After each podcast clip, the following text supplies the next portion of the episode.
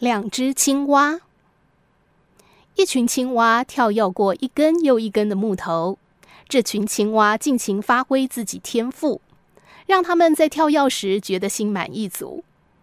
当其中两只青蛙一股脑跳进很深的坑洞里，其余所有的青蛙都围在坑洞边，看看能不能为落难的同伴帮上一些忙。但是，当他们看到这个洞是非常深的时候，青蛙们都同意，这两只陷在洞里的青蛙是没指望了。蛙群告诉那两只落难的同伴，该准备接受自己的命运，死亡是最好的安排。可是这两只青蛙不甘心被这样可怕的结束所摆布，他们使尽全力，拼命往上跳。有些青蛙朝洞底大喊着：“没救啦！”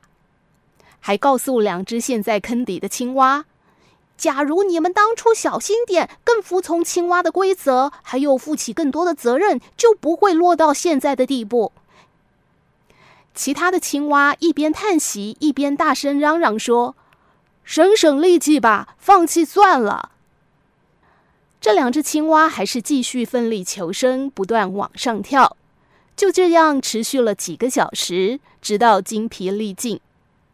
最后，两只青蛙当中的其中一只听了同伴们的喊话，耗尽力气的它决定安静地接受自己的命运，躺在坑底，然后等待死亡。另外一只青蛙还是拼了老命往上跳，虽然它的身体已经伤痕累累，疼痛不已。这只青蛙累坏了，它的同伴又对它喊话，劝它接受自己的命运，结束无谓的痛苦。可是这只疲累不堪的青蛙愈发的拼尽全力向上跳，终于一跃而起，超越了坑洞的深度，回到同伴身边，当场跌破所有蛙群的眼镜。青蛙们带着惊讶的心情围绕在他的身边，庆祝他重获自由，并且问他说：“当我们都告诉你没有指望的时候，你为什么还要继续往上跳呢？”这时候，他的同伴们才吃惊地发现，原来这只青蛙的耳朵是聋的。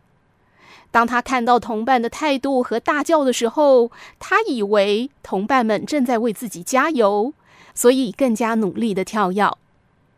我们从这个故事当中学到，说话是很有力量的。